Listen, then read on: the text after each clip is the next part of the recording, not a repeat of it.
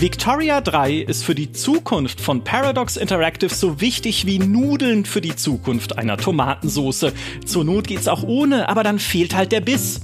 Am 25. Oktober wird das neue Grand Strategy Spiel erscheinen, in dem er eine Nation des viktorianischen Zeitalters zu Weltruhm führt aber nicht unbedingt mit Kriegen. Ja, die gibt's zwar auch, aber der Fokus von Victoria 3 liegt auf wirtschaftlichem und gesellschaftlichem Fortschritt, für den ihr komplex miteinander verzahnte Systeme meistern müsst. Das macht das Spiel zu einem Sonderling im Paradox Portfolio und damit zu einem Wagnis. Wir haben Victoria 3 schon ja, insgesamt tagelang gespielt und müssen jetzt besprechen, was daran gut wird und was uns noch Sorgen bereitet. Dafür begrüße ich meinen ersten Gast. Erhebt euch für den Großherzog von Mecklenburg YouTube und Chefhistoriker von Twitch. Herzlich willkommen, Steinwallen. Ja, hallo in die Runde. Ich freue mich, hier sein zu können. Du warst ja auch gerade in Stockholm auf der PDX-Con, der Hausmesse von Paradox, und hast dort nicht nur Victoria 3 gespielt, sondern auch unseren zweiten Gast getroffen. Mhm. Er kann nach über 2500 Spielstunden die Menüs von Europa Universalis 4 im Schlaf bedienen, hat natürlich ebenfalls Victoria 3 gespielt und bringt aus Stockholm zudem Neuigkeiten über die Zukunft von Crusader Kings 3 und Stellaris mit. Hallo Rainer. Hallo an euch beide und an die Zuhörer. Freue mich wieder hier zu sein und schon wieder über Victoria 3 zu reden. Man kann nie genug über Victoria 3 reden, deswegen fangen wir mit dem Thema jetzt auch an. Und Stefan, äh, du hast dich ja, wie wir alle, sehr auf das Spiel gefreut. Bist du jetzt verliebt, nachdem du es gespielt hast? Oder noch besser, auf einer Verliebtheitsskala von 1 bis 10, wie verliebt bist du jetzt? Ich glaube, Verliebtheit kann man nicht in einer Skala messen. Gleich mal einen philosophischen Einstieg. äh, aber ich würde sagen, doch, ich bin schon sehr verliebt. Also das merke ich daran, dass ich, seitdem ich das Spiel gespielt habe, äh, eigentlich immer zu daran denken muss und immer weiterspielen möchte. Und das habe ich mhm. tatsächlich mhm. nicht bei vielen Spielen, die ich anspiele. Ja, sie gefallen mir, aber hier ist es so, ich will einfach noch ganz viele Dinge ausprobieren. Äh, vor allem, und da kann ich jetzt schon mal einen Hauptgrund nennen, weil es wirklich das erste oder das, also das erste Spiel, was ich in der Form so kenne, was eine volkswirtschaftliche Simulation hinlegt, die funktioniert, verbunden mit einer Politiksimulation. Und das sind zwei Themen, die mich selbst immer persönlich ganz faszinieren. Ich habe mich auch viel mit Geschichte des 19. Jahrhunderts beschäftigt und insofern ist das ein, ein Match. Mhm. Ja, kann ich komplett nachvollziehen. Rainer, wie geht's dir jetzt? Bei mir hat sich's nicht verändert. Ich bin immer noch höchst begeistert. Ich kann nicht darauf warten, dass es kommt. mir geht's da ganz ähnlich äh, wie Stefan, dass ich halt ähm, es kommen jetzt nicht ständig Spiele raus, wo ich, wo ich schon einen Monat davor sitze und sage, also jetzt, jetzt, jetzt soll es wirklich dann, also jetzt brauche ich es dann. Ähm, ja, also ich, ich bin begeistert immer noch und wie ich auch in meinem äh, in meiner letzten Preview geschrieben habe, ist es erstaunlich, dass dieses Spiel es wirklich schafft, einen über viele Stunden lang so nur mit der Innenpolitik des Landes zu beschäftigen, dass man die Kriege gar nicht mal braucht. Ja. Oh ja, das ist, äh, finde ich, der für mich auch spannendste Aspekt daran, äh, weil die Kriege, darauf werden wir noch zu sprechen kommen, sind das Schlechteste an Victoria 3, wenn ich das mal so plakativ sagen darf. Also das, was mir am wenigsten Spaß gemacht hat. Am spannendsten finde ich genau, wie ihr beide sagt, diese, dieses Puzzeln von Wirtschaft, Gesellschaft, ein bisschen Forschung noch, die mit reinspielt. Ne? Das fühlt sich für mich in Victoria 3 an wie ein ein riesengroßes Puzzle mit ganz vielen ganz kleinen Teilen. Und alle davon passen aber auch an ganz viele unterschiedliche Stellen, so dass es halt ständig etwas gab, um etwas zu optimieren. Ne? Ich konnte immer gucken und ich habe ein kleines Land gespielt, erstmal das gute alte Großherzogtum Baden. Ne? Wer liebt es nicht? Direkt halt mit so einem mit so einem Riesenland anzufangen, habe ich dann gedacht, okay, das, das ist äh, klassischer Paradox-Fehler, das macht man nicht, ja, weil dann versteht man Bahnhof und gar nichts mehr, sondern immer erst klein anfangen und dann rumtüfteln und gucken, wo an welchen Stellschräubchen kann ich drehen. Stefan, wie hast du angefangen? Wo bist du eingestiegen? Äh, ich habe tatsächlich im ersten Spiel Schweden ein bisschen ausprobiert. Ich habe dann ähm, ein Einprovinzler Mecklenburg gespielt, aber auch in Preußen ein bisschen reingespielt, um mhm. mal so verschiedene Dimensionen des Spiels zu ja kennenzulernen. Und in der Tat, also das hat also was du sagst, das ist wirklich sehr faszinierend, weil du hast nie einen Punkt erreicht, wo du sagst, jetzt ist es perfekt. Beziehungsweise ja. wenn der Punkt mal da ist, dann ändert sich in einem halben Jahr wieder alles, weil eine technologische Entwicklung da ist, die dir halt irgendwo wieder eine Produktionssteigerung ermöglicht. Aber wenn du eine Produktionsveränderung machst, dann bedeutet das, du musst mehr Ressourcen haben, um die Sache, die neuen Sachen produzieren zu können. Das heißt, du musst entweder, keine Ahnung, die Holzwirtschaft hochfahren oder eine Importroute machen, dann hast, fehlt dir irgendwie die diplomatische Haltung dazu und so weiter. Und dann kommst du in so einen Loop rein, dann plötzlich sind die Leute, ja, weiß nicht, haben mehr Geld, haben mehr Forderungen, politische Forderungen, dann musst du ein Gesetz ändern und so weiter. Und so dreht sich das immer weiter, bis du irgendwann 1936 angekommen bist. Denn da ja. endet das Spiel.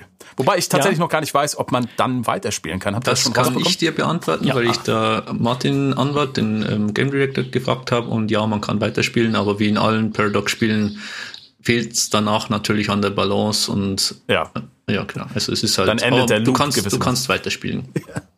Ja, ich habe das sogar gemacht. Also ich ah. habe ja mit äh, mit dem Großherzogtum Baden angefangen, das sich bis zu einem bestimmten Punkt, so Asterix-Dorf-mäßig, sehr mutig gewehrt hat, gegen die Avancen von Preußen Deutschland zu vereinigen. Aber irgendwo kam dann der Punkt, auch weil ich selbst meine Bündnissysteme vernachlässigt habe, glaube ich. Also ich hätte mich halt mit Frankreich verbünden ja. müssen. Aber dummerweise hatte ich den, das Elsass weggenommen, deswegen mochten die mich eine Zeit lang nicht so sehr. Äh, aber zu früh mochten sie mich dann auch wieder. Das war schon so eine Sache, wo ich bei der KI dachte, das haben sie mir jetzt aber schnell verziehen. Ja, dass irgendwie sie das Elsass nicht mehr haben. Plötzlich ist Frankreich doch wieder ein guter Freund. Ich habe aber das Bündnis verpennt und irgendwann kam dann Preußen und hat gesagt, hey Baden, möchtest du nicht zu unserer großen, glücklichen Familie gehören? Und ähm, ja, haben mich erobert.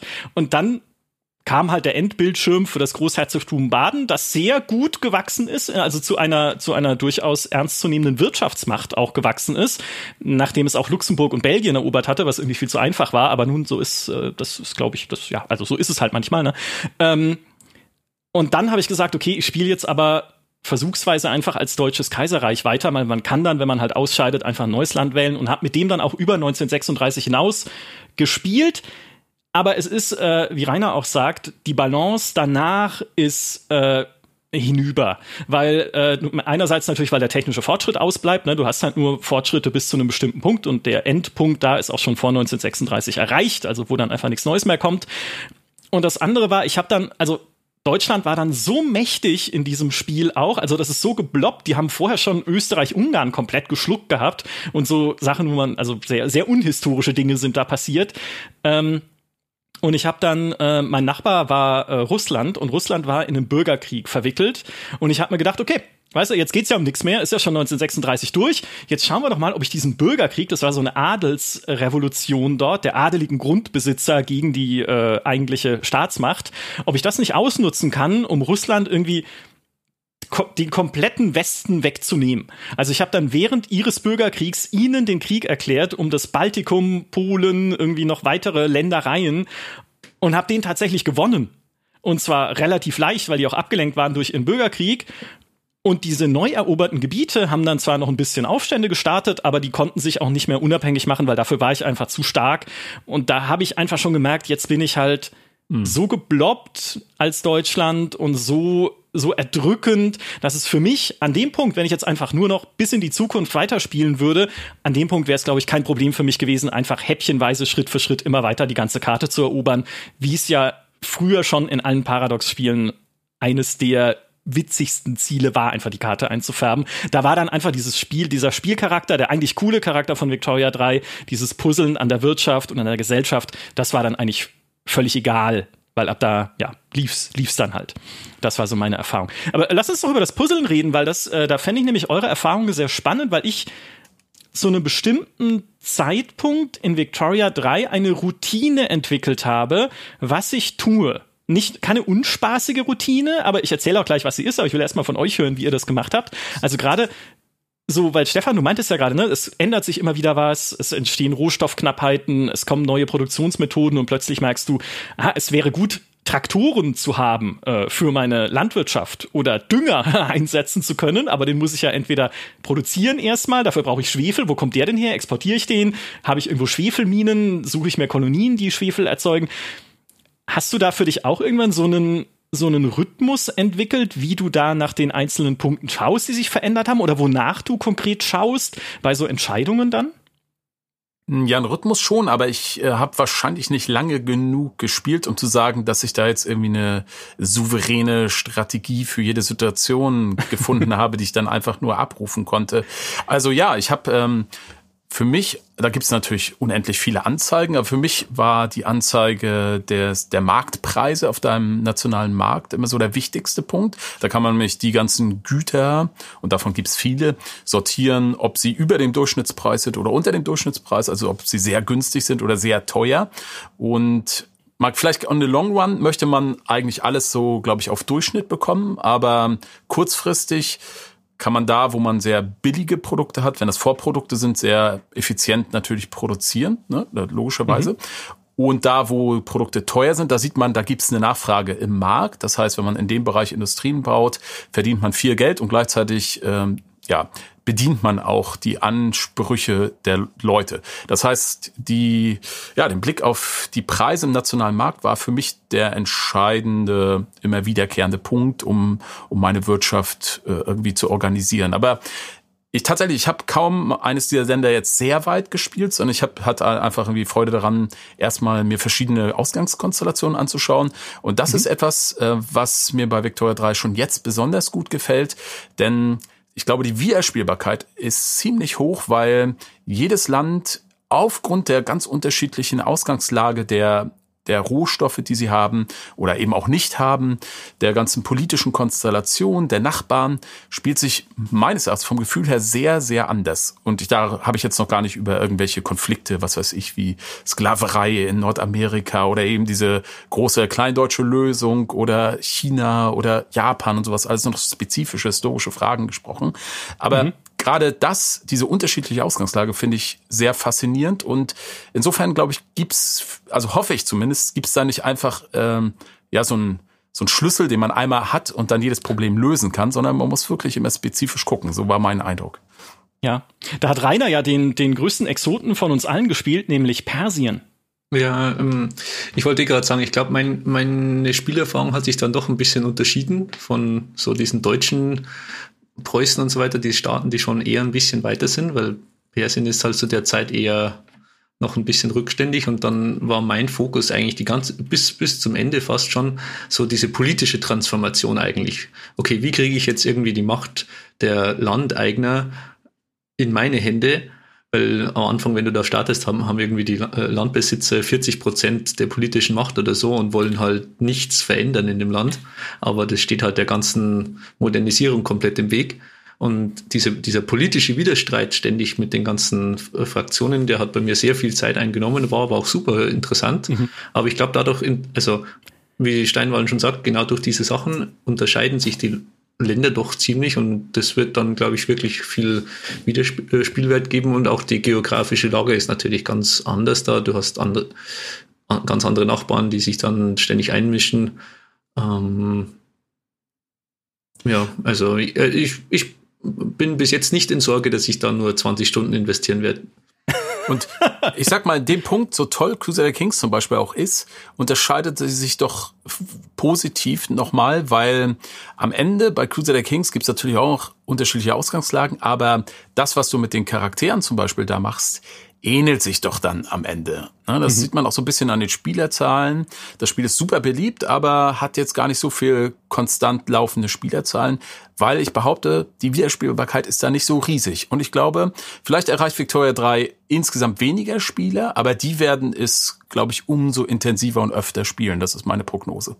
Ja, aber ich glaube, ich komplett zustimmen zumindest in der Wirtschaft könnte ich mir schon vorstellen, dass du mit der Zeit so gewisse Routine-Dinge hm. reinkriegst. Okay, ich baue jetzt das aus, dann kommt das, dann kommt das. So, also ich kann, dir sagen, welche. Ja, das ist nämlich genau, so hm. ging es mir nämlich in der Wirtschaft, nicht in der Politik. Politik ist mal noch mal ein ganz mhm. anderes spannendes Feld, über das wir gleich sprechen. Aber bei der Wirtschaft war es tatsächlich an einem bestimmten Punkt so, dass ich sehr stark nach Tooltips entschieden habe.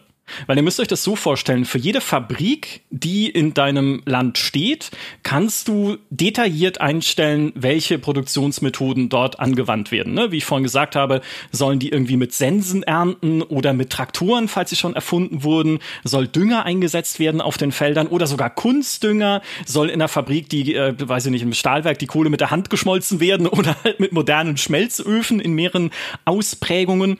Und was man da machen kann, ist entweder für jede Fabrik einzeln oder auf Makroebene für alle Gebäude desselben Typs in deinem Land gucken, hey, wenn ich auf eine höhere Produktionsmethode wechsle, wie wird sich dann voraussichtlich das Einkommen dieser Fabrik verändern. Also es gibt so eine Vorhersage, wo dann äh, drin steht, hey, wenn du jetzt bessere Schmelzöfen einstellst, dann wird diese Fabrik zugrunde gehen, weil sie sich die dafür notwendigen Ressourcen nicht leisten kann, weil keine Ahnung Kohle zu teuer ist oder Dampfmaschinen zu teuer sind auf deinem Markt. Aber wenn du zum Beispiel jetzt auf die Düngerproduktion umstellen würdest in deinen Chemiewerken, dann verdienst du damit dir eine, eine goldene Nase, weil die Ressourcen sind eh gerade billig und Dünger ist sehr gefragt, also wird diese Fabrik florieren. Und so habe ich dann wirklich quasi gar nicht mehr irgendwie äh, da auf die Warenpreise geguckt, sondern nur noch bin in die einzelnen Fabriken reingegangen, die sehr viele waren dann. In, in Baden ging's, ne? Das war überschaubar. Da habe ich es dann auch gerne pro Fabrik gemacht. In Preußen war es dann der totale Horror, das pro Gebäude zu machen. Da habe ich es dann eher auf einer Makroebene gemacht und halt geguckt, okay, welche Produktionsmethode ist denn wirklich jetzt gerade die gewinnsteigernde? Dann kommt ja noch der Infrastrukturanteil äh, mit dazu. Also hey, wenn ich jetzt Kohle transportieren lasse mit der Eisenbahn, kann ich anordnen, ne, dass sie keine Ochsenkarren benutzen, sondern die Eisenbahn. Dann heißt es ja, dass meine Eisenbahn mehr Gewinn machen wird, weil sie ja mehr benutzt wird. Die Fabriken kriegen ja keinen Zug geschenkt, sondern die müssen dafür bezahlen, die Eisenbahn nutzen zu dürfen.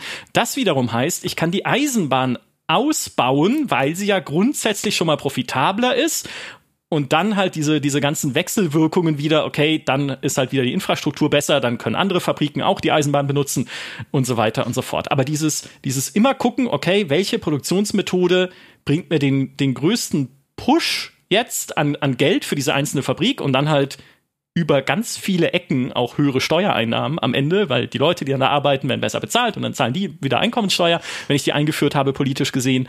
Ähm, das war meine Routine. Aber das ist ja eigentlich, wie ich finde, eine Stärke, dass es da eine wahnsinnig komplexe Simulation ja. hinterliegt, aber dass du jetzt nicht in unendliche Tabellen abtauchen musst, um die Zusammenhänge zu verstehen, sondern ja. gleich auf der ersten Ebene eine Info bekommst, was ändert sich, wenn du das tust. Und so also ganz so simpel ist es ja nicht, weil wenn du jetzt zum Beispiel siehst, also äh, was heißt simpel? Erstmal ist es simpel, aber was du aus dieser Information ziehst, kann ja vielerlei sein. Wenn du siehst, okay, ich habe jetzt eine bessere Produktionsmethode erforscht, aber offensichtlich ist sie noch ineffizient dahingehend, dass die Fabriken damit keinen Gewinn erwirtschaften, dann kannst du jetzt ja Dinge tun. Du kannst jetzt überlegen, okay, die Vorprodukte sind zu teuer. Das heißt, Vielleicht sollte ich erstmal eine bessere Produktionsmethode bei den Vorprodukten einführen, äh, damit die wiederum billiger sind. Oder ich ähm, mache ein Handelsabkommen und äh, importiere die.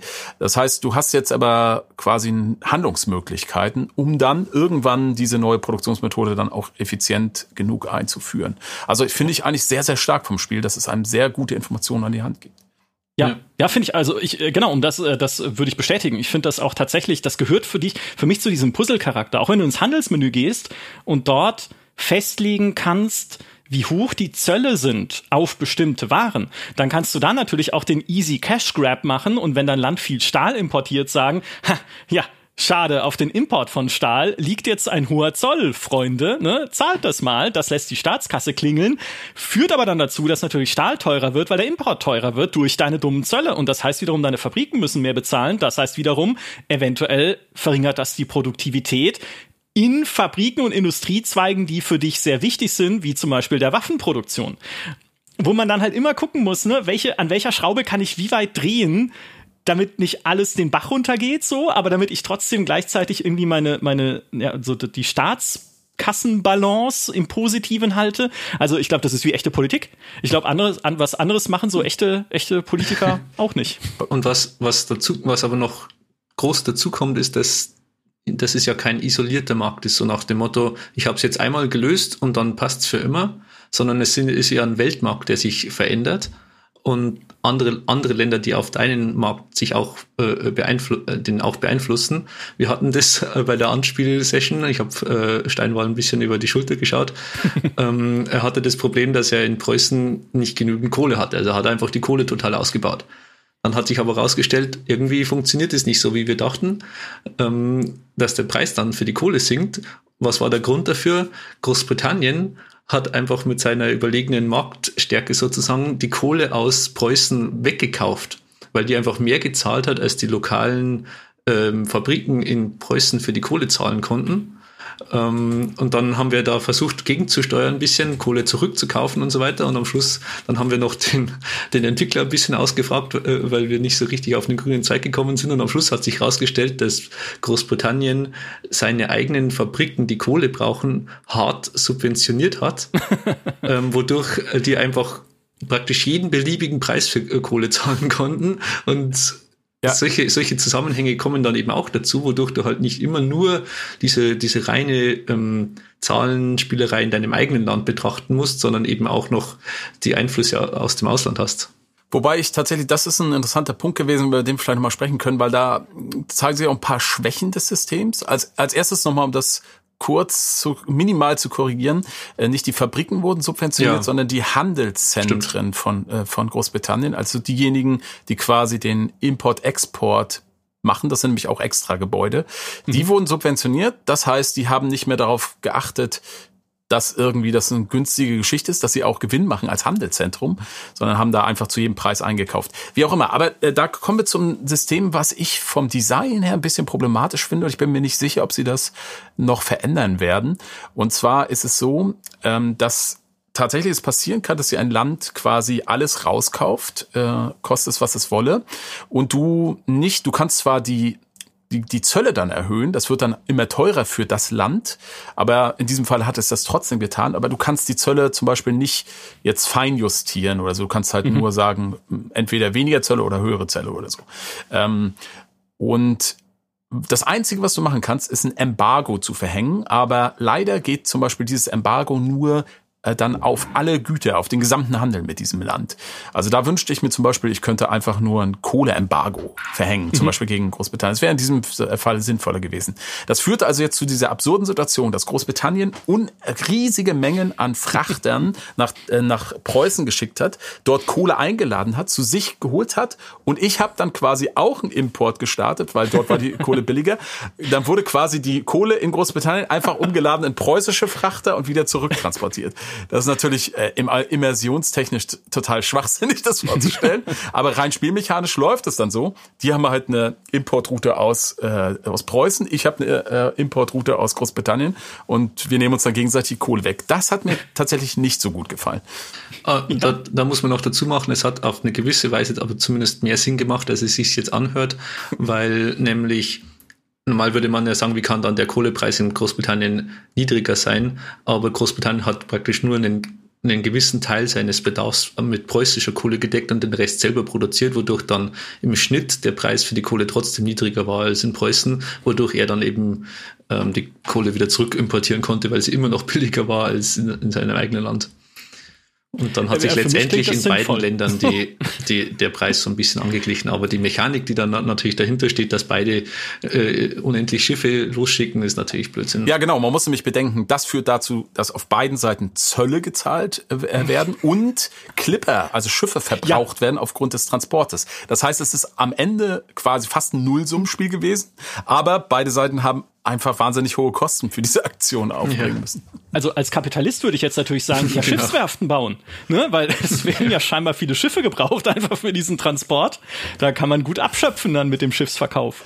Ach, so schön. Also ja, ich äh, verstehe euch vollkommen, das ist super weird. Ich glaube, wer weiß, ob es das im echten Wirtschaftsleben nicht doch auch gibt irgendwie. Ich habe mal gehört, Automobile werden gerne exportiert und reimportiert, um dann irgendwie da an der Preisschraube zu drehen. Mm. Unabhängig davon ist es halt einfach komisch, ja, auf jeden Fall. Also dann irgendwie eine Option zu haben, zu sagen, ich möchte einfach nicht, dass Großbritannien hier meine Kohle einkauft, jetzt gerade, das wäre vielleicht nicht schlecht ist ja, glaube ich, auch nicht so schwierig zu machen. Aber das ist generell, vielleicht um das noch mitzuschicken, natürlich äh, für alle, die jetzt die Artikel noch nicht gelesen haben, die es auch bei der GameStar schon gab. Was wir gespielt haben, ist ja eine Alpha oder eine, äh, nicht direkt, na, Alpha würde ich nicht, aber es ist eine nee. unfertige Version von Victoria 3 Und wenn man unfertige Versionen von Paradox-Spielen spielt, dann ist, sagt Paradox immer, hey, alle Probleme, die ihr findet, kennen wir schon.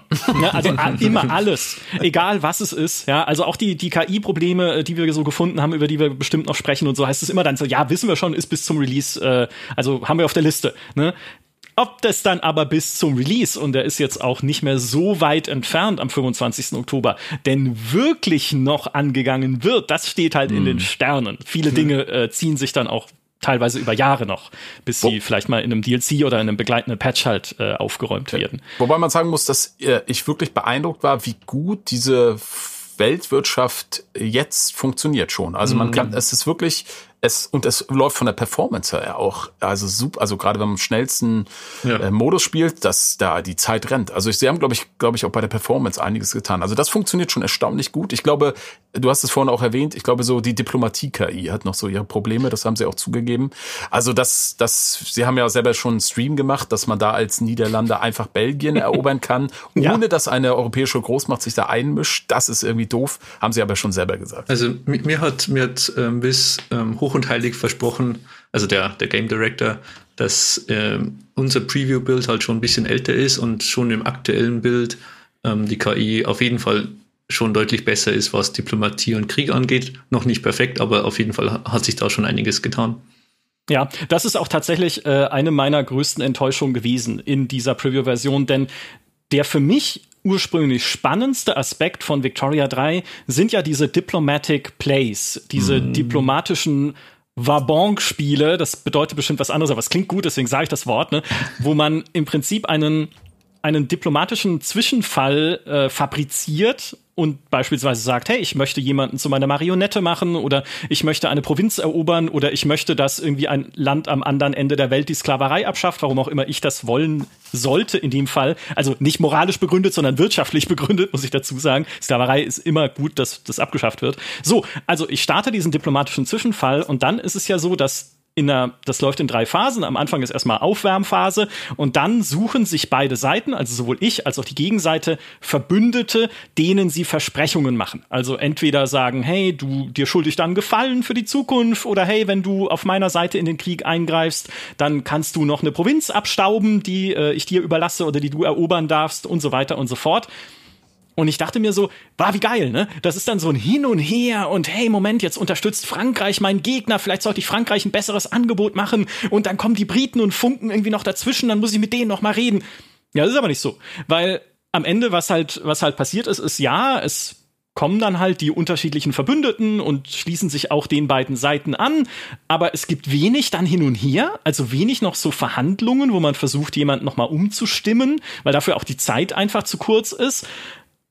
Und ja. es ist nie so gewesen, in der Version, zumindest soweit ich es gespielt habe und so viel ich Kriege geführt habe, dass mal jemand sagt, nee, komm, ich lass es lieber. Ja, oh, Moment, Russland unterstützt meinen Gegner. Äh, ich gehe mal lieber dann als Preußen, will ich vielleicht doch nicht Deutschland vereinigen. Ne? Dann wart mal lieber mal noch ein paar Jahrzehnte. Das passiert einfach nicht, sondern was passiert ist halt, es bricht dann immer ein Krieg aus und die Forderungen werden durchgesetzt. Und äh, das fand ich sehr schade, weil ich finde, dass dieses Diplomatic Play System halt so viel mehr Dynamik und coole Wechselwirkungen haben könnte, wenn die KI halt richtig damit umgehen würde. Aber war in meinem ja. in meinen Probepartien jetzt nie so der Fall. Ähm, ich glaube, wenn, wenn sich mal eine Nation für eine Seite entschieden hat, dann, kann dann kannst du sie sowieso nicht mehr auf deine Seite bringen, oder? Da gibt es überhaupt keine Einflussmöglichkeiten. Na, es ich, gibt, glaube es nicht, gibt ja ne, verschiedene oder? Zustände. Es gibt sozusagen mhm. diesen Neu Mittelzustand und dann ja, genau. lehnen sobald sie sich schon mal ganz entschieden hat. Ja, ja, genau. Dann lehnen sie sich äh, einer oder dann äh, nähern sie sich einer Nation an. Dann kann man, also das wechselt dann den Status. Da kann man sie allerdings noch beeinflussen. Ja. Aber wenn sie dann die Entscheidung getroffen haben, das ist dann mhm. der finale Status, dann glaube ich. Kann also ich fand auch, dass das viel zu statisch noch ist.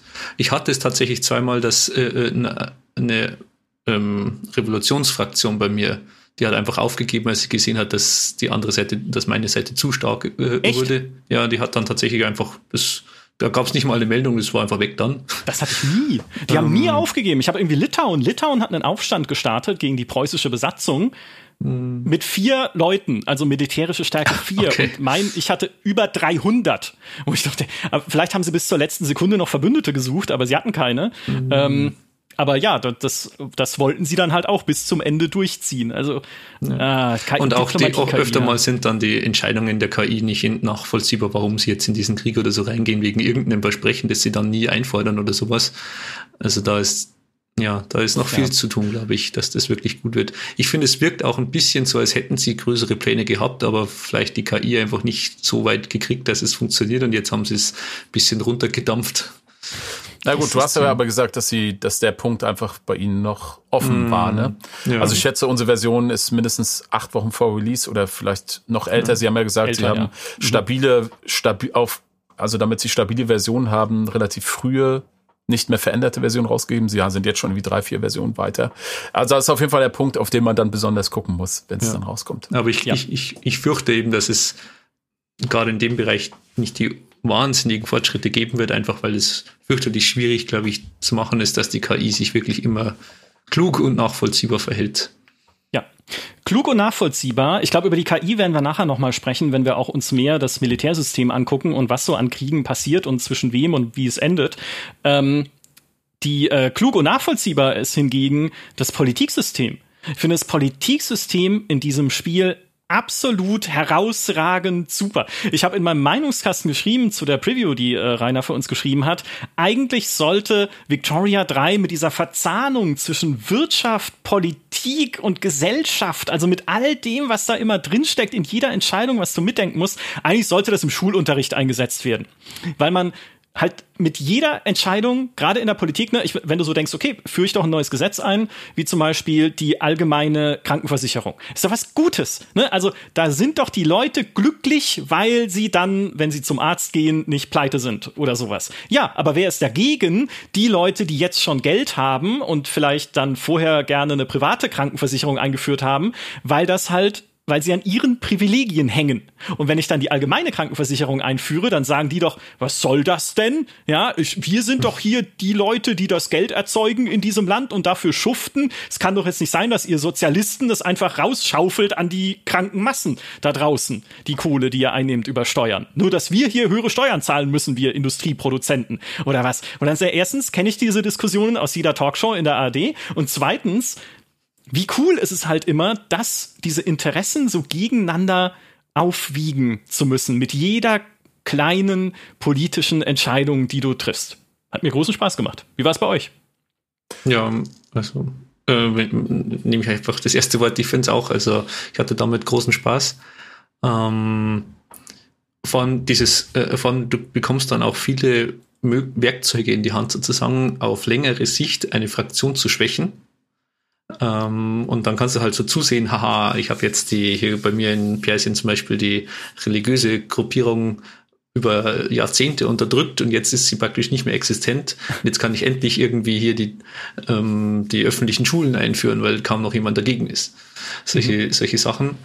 Oder im Zweifelsfall kommt es dann eben zum Bürgerkrieg, was ein ziemliches Desaster ist jedes Mal wieder, weil die ganze, deine ganze Wirtschaft einbricht, aber zumindest hast du dann vorübergehend eine Fraktion ausgeschaltet und kannst irgendwelche Gesetze durchdrücken, zumindest wenn du so ein autoritäres Regime bist, wie es ich in ähm, Persien war. ähm, ja, also da, ich, ich kenne eigentlich kein einziges Spiel, das eine Politiksimulation auf diese Weise hinbekommt, die auch nur ansatzweise komplex und Spaß machen würde. Aber hier schaffen sie es. Genau, ich finde, das bietet auch halt eine super Grundlage für, naja, für verschiedene Wege, die man ausprobieren kann politisch. Also es ist ja nicht so, also ich würde mal sagen, der, der erste Versuch, den man macht, oder die ersten Spielrunden, ist vermutlich der klassische, dass man industrialisiert und liberalisiert, sag ich jetzt mal. Ähm, äh, aber man kann ja wahnsinnig viele Sachen dann äh, starten. Man kann versuchen, ein autoritäres auf Grundbesitz basierendes System zu bleiben und versuchen quasi gegen diese ganzen Modernisierungen mhm. sein Land in einem konservativen Status irgendwie zu behalten und auszutesten, wie weit kommt man da eigentlich mit, trotzdem ein bisschen technologisch voranzugehen, aber die Gesellschaft nicht zu reformieren. Also so eine Spielchen sind ja möglich. Oder du baust dir dein ich sag mal, sozialistisch-anarchistisches Utopia mit einer Räterepublik und ne, äh, mit äh, genossenschaftlichen äh, Wirtschaftssystemen. Oder du entscheidest dich als, äh, oder du willst als Amerika die Sklaverei behalten und willst quasi die Südstaaten gewinnen lassen oder versuchen, was weiß ich. Also gibt es so viele Wege von alternative Geschichte und das dann auch auf jedes Land bezogen. Das System ist halt sehr flexibel in dem, was du da machen und erreichen kannst. Das finde ich toll. Ja, absolut. Und es wird ja auch unterstützt von den Siegbedingungen, die du wählen kannst. Optional muss man dazu sagen, weil du kannst auch paradox-typisch einfach sagen, ich will Sandbox, ne, mal gucken, was passiert, einfach freies äh, drauf losspielen. Du kannst aber auch sagen, ich möchte entweder wirtschaftliche Dominanz erlangen, das heißt einen den Löwenanteil des weltweiten Bruttosozialprodukts erwirtschaften, egal wie. Ja, ob das dann mit dem Sklavenhandel ist oder mit einem Kohlemonopol oder mit einem Maschinenbaumonopol oder ob du Panzer baust und in alle Welt verkaufst. Ist egal, ne? Hauptsache wirtschaftliche Dominanz. Oder du sagst, ich möchte eine Hegemonie sein, das heißt, so große Teile der Welt erobern, dass der Großteil der Weltbevölkerung innerhalb meiner Grenzen lebt. Das wird schwierig. also ich bin mir nicht so sicher, ob das eine, eine, passende Siegbedingung ist für ein Spiel wie Victoria 3, das ja gerade das Militärsystem nicht in, ins Zentrum stellt. Geht aber, ne, kann, kannst du auch ausprobieren.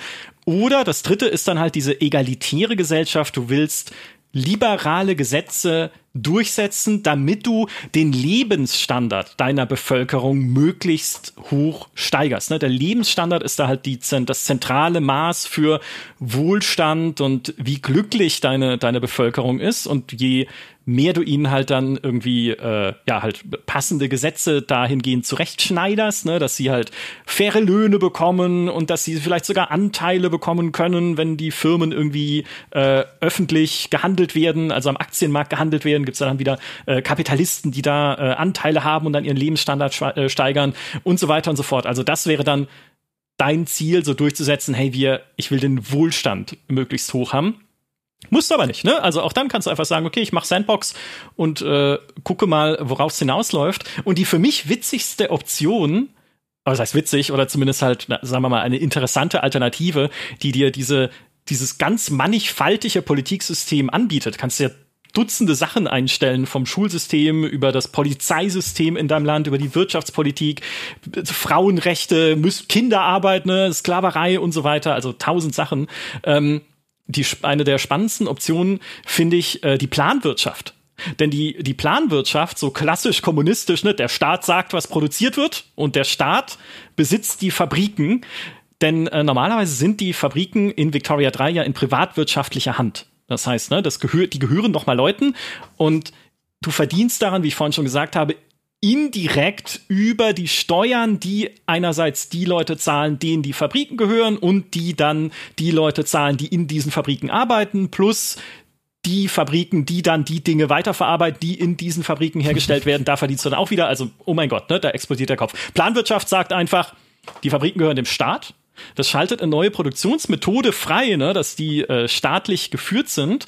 Und dann gehen alle Profite und Verluste des Betriebs, also kann natürlich auch ein landwirtschaftlicher Betrieb sein oder sowas, direkt auf dein nationales Konto. Mhm. Das heißt, äh, es ist nicht mehr dieses indirekte System, da musst du dir dann keine Gedanken mehr machen über welche, wie genau funktioniert mein Steuersystem, da gibt's irgendwie die progressive Einkommensteuer oder solche Sachen, sondern hey, die, die Panzerfabrik macht Gewinn, also profitiert der Staat und hat dann mehr Geld wieder zur Verfügung für andere Sachen.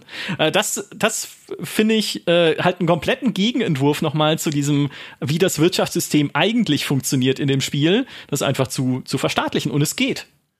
Wobei, also das ist vielleicht ein ganz guter Punkt, um mal einen Unterschied zu Victoria 2 herauszustreichen, weil ähm, du hast gerade über Planwirtschaft gesprochen und dass der Staat äh, dass dem Staat die Fabriken gehören. Das ist tatsächlich ein richtiger Unterschied, auch spielerisch. Aber natürlich handelt man ja schon auch in einem kapitalistischen Victoria 3 äh, ziemlich planwirtschaftlich, weil man als Spieler bestimmt, wo Fabriken gebaut werden. Ne? Also man hat eine wirklich, also man entscheidet das und das war eine Game Design Entscheidung. Bei Victoria 2 war es zu großen Teilen so, dass wenn du so eine freie Marktwirtschaft hattest, tatsächlich die Kapitalisten selber im Spiel die Fabriken gebaut haben. Und das führte dazu, dass das ähm, System nicht so richtig Spaß gemacht hat, was so Spieleragenda betrifft, weil du warst immer frustriert, weil die KI irgendwie an idiotischen Stellen die idiotischsten Fabriken gebaut hat. Ähm, und deswegen haben sie sich ganz bewusst für ein anderes System entschieden, nämlich dass der Spieler das immer macht. Und auch wenn es natürlich unrealistisch ist, dass äh, der Staat entscheidet in einem kapitalistischen System, wo Fabriken entstehen, muss ich sagen, das war eine sehr, sehr, sehr gute Entscheidung, weil das ist das Kernelement dessen, was man als Spieler in Victoria 3 macht, diese Entscheidung zu treffen. Äh, und da bin ich froh, dass sie da gegen historische Authentizität gegangen sind und für Spielspaß. Ähm, kleine Anekdote da am Rande aus den Panels auf der PDXCon, weil sie das auch wieder gefragt worden sind und, äh, äh, und sie meinten halt auf jeden Fall, also die Kapitalisten-KI ist halt der totale Horror aus Programmiersicht, weil die halt einfach immer dumm bleibt, weil die einfach, du kannst die nicht so programmieren, dass sie so weit in die Zukunft denkt und so viele Entscheidungen äh, berücksichtigt, dass da was rauskommt. Und dann meinten sie auch, ähm, dass bei Victoria 2 haben sie, haben sie, haben sie sich da bemüht, die KI, diese Kapitalisten-KI äh, zu verbessern, dass sie sinnvolle Dinge tut. Und dann haben sich die Leute beschwert, hey, was, habt, was habt ihr da für Müll gemacht? Die KI ist jetzt viel dümmer als in Victoria 1. Und haben dann aber gesagt, also in Victoria 1 hat, war die KI, mach einfach Zufall. Und das war alles. Die KI hat nicht mehr gemacht, als einfach mehr oder weniger Zufallsentscheidungen zu treffen. Echt? Aber sie ja. wirkte dann trotzdem klüger als die vermeintlich klügere KI aus Victoria 2 und das fanden sie dann selber natürlich auch recht lustig und als schönen Beweis dafür, dass das nicht funktioniert. Das ist ja fantastisch. ähm, ich finde das in meinem ich habe mir das im, in meinem Kopfkino so zurechtgelegt. Wir wissen ja, Kopfkino ist immer ein wichtiger Bestandteil aller Paradox-Spiele, ne, dass man sich so seine eigene Geschichte im Kopf dazu denkt.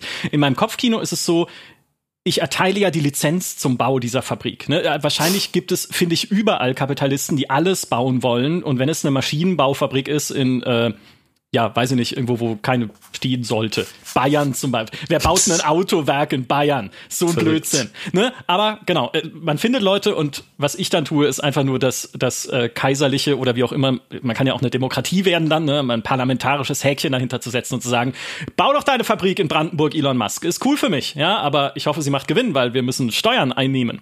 So, also das, das war so ein bisschen meine Kopffantasie.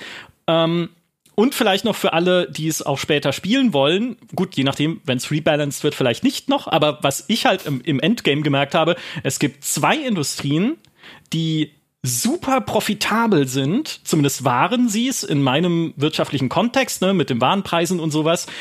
Und das ist Strom, parallel zum echten Leben ausgeschlossen. Ja, also Kraftwerke sind Profitwunder, weil natürlich je später du im Spiel bist, äh, du halt immer mehr Maschinen auch oder Produktionsmethoden in Fabriken einsetzen kannst, die Strom brauchen oder halt irgendwie auch strombetriebene Straßenbahnen oder strombetriebenes elektrische äh, Straßenbeleuchtung in Städten oder sowas kann man das einführen. Und ja, dann brauchst du halt Kraftwerke, die Strom ausgeben und erzeugen aus Kohle und Strom ist halt ein, ist so lukrativ, dass diese Fabriken den Lebensstandard in meinen Provinzen nach oben katapultiert haben, wo auch immer ich sie gebaut habe. Weißt du, ich habe eins gebaut, ich habe Estland erobert, dann schon nach 1936 von Russland. Ich habe dort drei Kraftwerke gebaut und die Leute haben gelebt wie die Könige, weil sie halt nicht mehr auf den Feldern schuften mussten. Dort gab es vorher nichts, aber Kraftwerke sind Wunderwerke, vielleicht noch etwas zu sehr Wunderwerke. Ne? Also wie gesagt, das äh, mhm. sollte man sich beim Balancing nochmal anschauen. Und die zweite Industrie,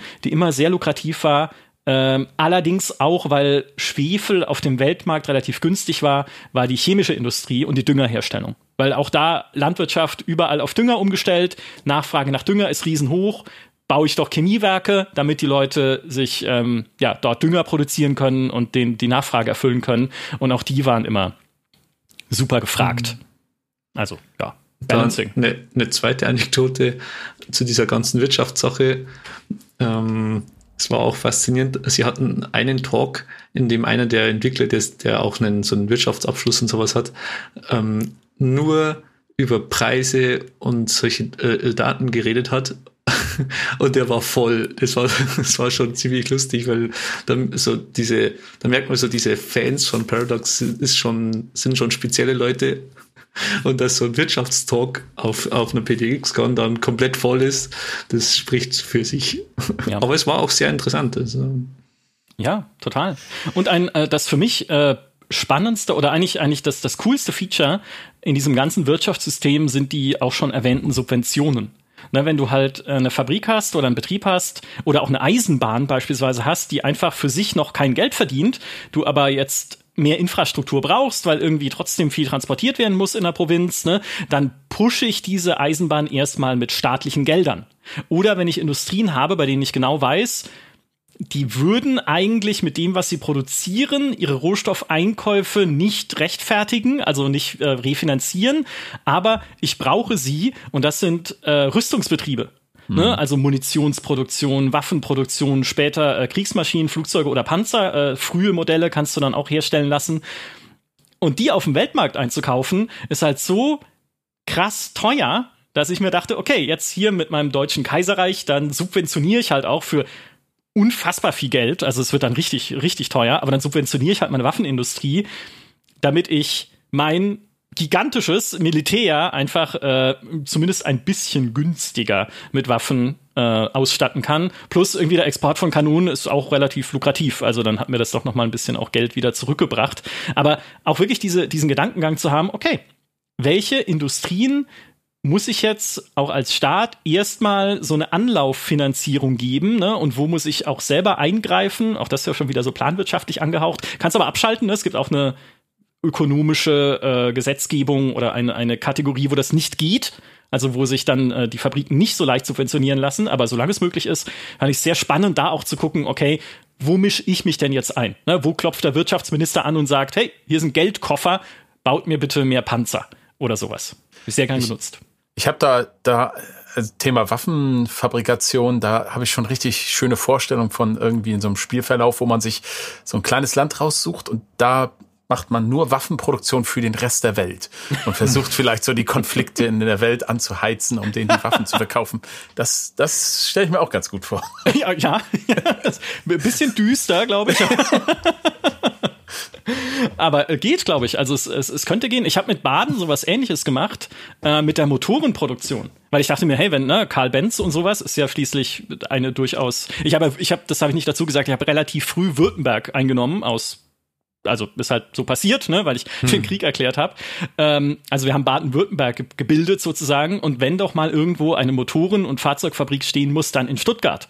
Und dann habe ich da äh, die gebaut und die war tatsächlich eine der führenden Dampfmaschinenfabriken weltweit und hat das äh, auch in alle Herrenländer dann exportiert. Also es geht, ja, du kannst tatsächlich dich zu so einem, das ist ja auch das Schöne, wenn man ein kleines Land hat, ne? du kannst halt versuchen, dich so zu spezialisieren, dass du, obwohl du jetzt äh, nicht militärisch expandieren kannst oder auch vielleicht gar nicht möchtest, um dich nicht mit dem Militärsystem auseinandersetzen zu müssen, was jetzt gleich kommt, ähm, also trotzdem sagen, ich möchte besonders stark sein in einer bestimmten Kategorie. Ich fand es nur komisch, dass Baden Kohle abbauen kann und Eisen. Ich weiß, dass es Bergwerke gab im Schwarzwald, aber ich glaube nicht, dass die die Mengen von Kohle und Eisen abgeworfen mhm. haben, insbesondere in dem Zeitalter, in dem wir uns befinden, wie es hier im Spiel möglich ist. Also da weiß ich auch noch nicht, wie viel die Karte schon gebalanced ist, weil na, das Problem ist, das System hat keine begrenzten Ressourcen. Das heißt, entweder hat man irgendwo in der Region Kohle- oder Eisenvorkommen, also das ist nicht überall, das ist sogar ein ganz wichtiger Punkt.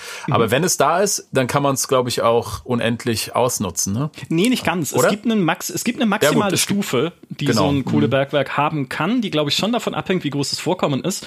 Ja? Aber die war mir für, okay. die war mir für die Ecke der Welt zu hoch. Ja. Ah, okay. Genau. Also äh, kam mir zumindest so vor. Es wäre zumindest mhm. sinnvoll paradox. Ich hoffe, ihr schreibt nee, mit, stimmt. wenn das drin wäre. Mir, mir, fällt auch gerade ein, bei den Goldminen ist es auch so, die kannst du nicht un unendlich hochschrauben. Ah, okay. Ja, wäre noch schöner. Ja, einfach tiefer graben. einfach wie die Zwerge in Moria mehr Gold ja. raus. Ja. Hm. Ähm, genau.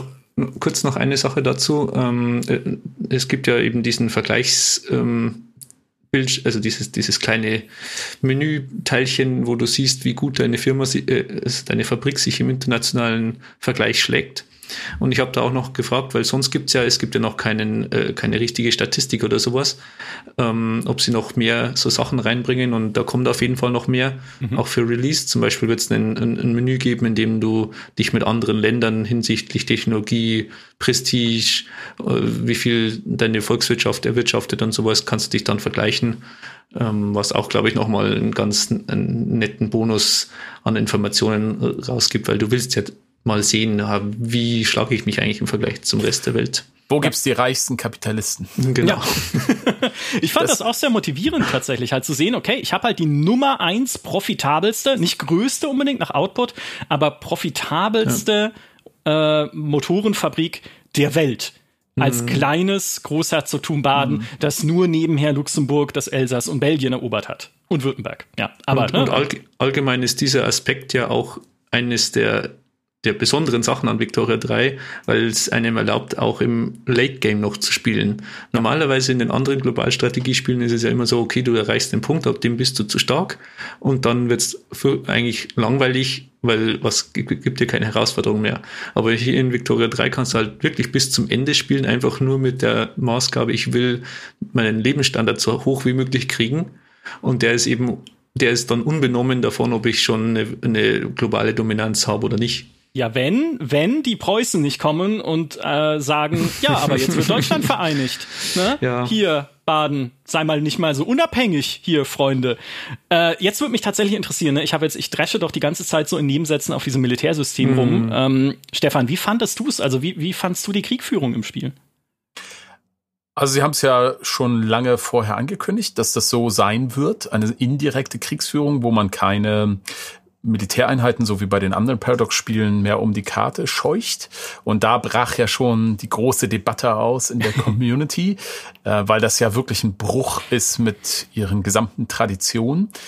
Erstmal vom Grundsatz her muss ich sagen, ich finde das sehr konsequent, ähm, äh, dass sie das so gemacht haben. Und äh, mir gefällt das insgesamt gut, Einfach deshalb, weil das Spiel selbst ja auch so anders ist als die anderen Spiele. Das Spiel fokussiert auf die internen Herausforderungen, die man hat, während alle anderen Paradox-Spiele zum Beispiel eher auf die externen Herausforderungen geht. CK3 ist vielleicht nochmal ein Sonderfall.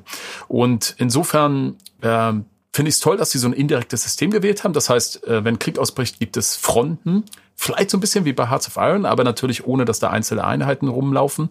Und äh, diese, diesen Fronten weist man Generälen mit Bataillonen zu und der Rest läuft dann, also gibt's dann nur einen Befehl angreifen oder verteidigen oder irgendwie Garnison bestücken oder nichts machen. Mhm. Und der Rest läuft dann automatisiert ab. Das ist einfach nur ein Balken, der dann hoch oder runter läuft. Dann gibt's irgendwann Verlustanzeige. Und wenn man gewonnen hat, dann rückt die Front ein bisschen vor. Und wenn man verloren hat, geht sie in dein Gebiet rein. Das ist alles. ähm, ja, also also da, ich glaube, da werden sich, das ist einfach ein bisschen Geschmackssache. Da werden sich die Geister scheiden. Natürlich, KI-Probleme gibt's definitiv auch noch. Ähm, aber mal vorausgesetzt, dass das gelöst wird, finde ich persönlich das System sehr passend zum Rest des Spiels, weil es einfach ähm, trotzdem, wie soll ich sagen, also was mir daran gut gefällt, ist, dass Krieg ein sehr, eine sehr viel teurere Angelegenheit oder viel, wie soll ich sagen, zu, äh, tiefer und besser zu erwägende Angelegenheit ist als in den anderen Spielen. Mhm. Weil das hat diverse Auswirkungen. Erstens, natürlich bringt es deine gesamte Wirtschaft äh, durcheinander, weil möglicherweise du im Krieg bist mit Ländern, von, mit denen du gehandelt hast. Das heißt, du hast plötzlich die Ressourcen nicht mehr so günstig, plötzlich gehen die Fabriken ins Minus. Äh, oder zweitens, du musst, um Krieg zu führen, hast du, gerade beim Krieg, einen höheren Verbrauch von ganzen Waffen ne, und sowas alles, die müssen natürlich produziert werden. Wenn du aber jetzt gar nicht darauf eingestellt bist, von der Ökonomie her einen längeren Krieg zu führen, dann ist das von der Seite her problematisch. Und zum Dritten, ähm, sterben in diesem Krieg äh, Menschen, und das ist nicht nur so abstrakt eine Zahl wie bei den anderen Spielen, sondern das sind Leute, die, wenn du zum Beispiel Wehrpflichtige in den Krieg schickst, die sonst in den Fabriken arbeiten. Und wenn das mit hohen Verlusten im Endgame zum Beispiel verbunden ist, kann das auf wirklich lange Zeit deine deine Ökonomie richtig runterbringen, weil am Ende basiert die auch auf freien Arbeitskräften. Darüber haben wir noch gar nicht gesprochen. Ja. So, und das finde ich sehr, sehr coole Aspekte an diesem Kriegssystem, weil du vorher dir einfach überlegen musst, lohnt es sich jetzt wirklich, diesen Konflikt zu fahren, um dieses Ziel? Ähm, das habe ich in anderen Spielen sonst nicht so erlebt. Der Krieg selbst ist uninteressant, gebe ich offen zu, aber ich finde, es passt gut zum Rest des Spiels. Ja, das, äh, da würde ich mich dir anschließen. Ähm, ich habe ein paar äh, ganz spezifische Probleme damit, äh, wie das abläuft. Das erste ist, mir ist es immer noch zu billig, ein Militär aufzubauen. Weil ja eigentlich, also du hast schon vollkommen recht, es ist eine wirtschaftliche Belastung für dich und auch, dass Berufssoldaten ja äh, als Arbeitskräfte wegfallen. Da hatte ich eine äh, sehr äh, schöne Situation, weil ich habe ja dann ne, das Deutsche Kaiserreich übernommen sozusagen und habe gesehen, in Hessen gibt es lauter tolle Fabriken und Minen und äh, forstwirtschaftliche Betriebe und alle jammern, dass sie keine Arbeitskräfte haben. Dabei hat dieses Bundesland äh, 100 noch was Tausende von äh, Arbeitskräften da. Also da mhm. leben ja Leute. So, und dann habe ich irgendwie rumgesucht, rumgesucht, das kann nicht sein. Ich habe, es gibt so Edikte, die man erlassen kann, dass da mehr Leute hinziehen. Es dauert aber zu lange. Ich wollte jetzt diese Fabriken endlich pushen. Und dann habe ich irgendwann gesehen, ah, das liegt daran, dass da einfach ein, ein riesiger Kasernenkomplex steht, in dem die alle beschäftigt sind. Also die halbe deutsche Armee stammte aus Hessen. Ja, natürlich arbeitet da sonst keiner. Das fand ich aber toll, ne, diese Wechselwirkung dann auch noch da eingezogen zu haben und da auch noch mit bedenken zu müssen, äh, wo ich überhaupt Soldaten aufstelle, dass sie, äh, dass mir da die Fabrikarbeiter wegfallen. Ähm, was ich nur halt gerne sehen würde, ist auch da nochmal beim Balancing, wenn es nochmal eine Ecke teurer wäre, eine, zumindest eine moderne Armee zu unterhalten. Weil, mhm. ne, wie gesagt, es kommen ja später Panzer und Flugzeuge, das Maschinengewehr wird irgendwann erfunden, du kannst ähm, die für den Ersten Weltkrieg typische Grabenkriegsführung entwickeln, die aber so gar nicht wirklich sich ausdrückt im Spiel, weil sich die Fronten trotzdem bewegen oder sehr viel Bewegung war, also dieses Stellungskrieg-typische. Die Verluste sind nur höher, glaube ich, ne? Oder? Ja, genau, eben, ja, im Endeffekt. Mhm. Aber die, ja, dann, das verfolgt man ja fast gar nicht mehr, wenn der Krieg mal ausgebrochen ist. Also es, es gibt so nicht wirklich diesen, diesen Stellungskrieg, wo sich eine Frontlinie dann gar nicht mehr bewegt, sondern es ist schon dann die allermeiste Zeit über eine Bewegung drin, gew äh, drin gewesen, auch wenn es gleich starke Armeen waren, die ja in meinen Partien gegeneinander angetreten sind. Und diese modernen Waffen und gerade moderne Armeen, das war mir dann noch die kosten richtig viel Geld, aber trotzdem noch zu wenig, finde ich. Also wenn du wirklich sagst, so auch als Deutschland, als Frankreich, wie auch immer, ich will jetzt eine, so eine, ich will die Streitmacht äh, unterhalten, die die Sonne verdunkelt, so ein bisschen. Das ist mir noch zu billig. Ne? Also mhm. dann, dann musst du aber richtig Kohle da reinschießen müssen. Ähm, das war das eine. Das zweite ist, das wäre, glaube ich, sogar ein Easy Fix, wenn sie das machen wollen würden ich fand die Stärkeverhältnisse an den Fronten schwer einschätzbar, weil die äh, momentan wird angezeigt, wie viele Armeeeinheiten, also Menschen, ne, hat mein Gegner und wie viele habe ich. Also sagen wir mal, mein Gegner hat 40, ich habe 30. Das glaub, sagt das aber Bataillone, die da genau glaube, Bataillonsstärke, ja. Hm. Genau. Das sagt aber nichts über die Stärke, die Kampfstärke aus, weil die Kampfstärke hängt maßgeblich davon ab, wie sind die ausgerüstet. Ne? Ja. Also haben die schon moderne Waffen dabei, haben die Maschinengewehre dabei und so weiter. Um das zu sehen, muss ich dann nochmal in einen Tooltip gehen oder ein extra Menü aufklappen, in dem dann detaillierter aufgelistet steht, okay, was ist deine Offensivstärke, was ist deine Defensivstärke, was ist das beim Gegner und so ich hätte lieber, wenn es mir auf der Karte direkt diese Faktoren mit einrechnen würde, dass da halt nicht die 1 zu 1 Bataillonsstärke steht, sondern sozusagen Was? meine Kampfstärke und die gegnerische. Ein bisschen tut's das ja mit dieser grünen oder roten Zahl zwischen den Bataillonen dann. Ja, aber die ist halt so nebulös. Ja, ich dann auch mal, okay, warte. Also, ich hatte die konkrete Situation, ich war mit Russland verbündet. Und Russland, das wusste ich nicht, hatte scheinbar halt ein absolut rückständiges Militär, aber riesig zu der mhm. Zeit. Hm, so, überraschend. Ja, weil, also waren dann halt, die haben halt irgendwie 400 Leute, Bataillone geschickt, um mich zu unterstützen im Krieg gegen Frankreich um das Elsass. Aber Frankreich hat mit denen den Boden aufgewischt. Und dann aber erstmal sehe ich halt diese hohen Zahlen und ich habe auch erstmal ganz gute Modifier da gesehen, also auch grüne Zahlen tatsächlich, die meinten so, ja, sieht schon ganz gut aus. Und dann aber, wenn es auf die Schlachtebene runtergeht, ist dann so, auf, an diesen Frontlinien brechen halt einzelne Schlachten aus zwischen einzelnen Generälen mit ihren jeweiligen zugeordneten Truppen. Generäle sind ja auch Charaktere, ne? die führen halt je nach Rang eine gewisse Anzahl von Truppen an. Und da wurde halt, wurden meine Verbündeten jedes Mal geschlagen. Ne? Und äh, irgendwie, irgendwann mm. habe ich es dann doch hingekriegt, aber das war mir alles zu undurchsichtig. Also ich aber hätte ja, gerne einfach einen besseren Blick dafür. Das, das sehe ich auch so, ja. Da, da ist auf jeden Fall noch Verbesserungspotenzial. Ja. Ähm, von den Kosten her, da würde ich auch zustimmen. Grundsätzlich ist es zu billig, genauso wie ich auch finde, dass die Konvois im Grunde noch zu billig sind, dass es Sachen über die Welt zu schicken. Kohle nach England und zurück. Ja, ja genau. ähm, aber was auf jeden Fall einen großen Unterschied macht, ich weiß nicht, ob du das äh, öfter mal erlebt hast, wenn der Krieg auf einmal auf deinem Boden stattfindet, weil das zerlegt deine Provinzen ziemlich stark. Also du kriegst dann einen ziemlich hohen Aufruhr in diesen Provinzen und so eine Verwüstung und die schrumpft einfach deinen ganzen Output an allem, an Steuern, an Produkten und so weiter. Ja. Und dann, dann leidest du erstmal eine ganze Zeit ziemlich an diesen Folgen vom Krieg. Ja, Baden war zu klein, als das jemals, dass das jemals eine Rolle hätte spielen können, weil wenn ich besetzt war, war ich kaputt. Ja. Auch das finde ich ist so ein Ding, weil wenn äh, in dieser Kriegsmechanik ein Land vollständig oder weitgehend besetzt ist, dann kann man einen Separatfrieden diesem Land aufzwingen. Also ist nicht so, dass da nochmal verhandelt wird oder das Land halt sagen kann, Moment mal, aber ich bin doch immer noch mit dem Deutschen Kaiserreich verbündet, das euch in den Hintern treten wird. Nee, wenn ich dann besetzt war, egal wie viele Verbündete ich noch hatte und wie gut der Krieg insgesamt eigentlich für uns lief oder wie schlecht, konnte Frankreich sagen, du bist raus. Und wir setzen unsere Kriegsziele gegen dich durch. Das war völlig absurd, als ich nach Belgien gegriffen habe, in meinem, weil ich einfach gucken wollte, ob es geht, ja, äh, als Baden. Ähm, da hat mich Deutschland unterstützt und Frankreich war der Gegner. Und dann habe ich es geschafft, Belgien vollständig zu besetzen, während um, um mich herum Deutsche und Franzosen sich gegenseitig ja, weg, weggeschlachtet haben, sozusagen.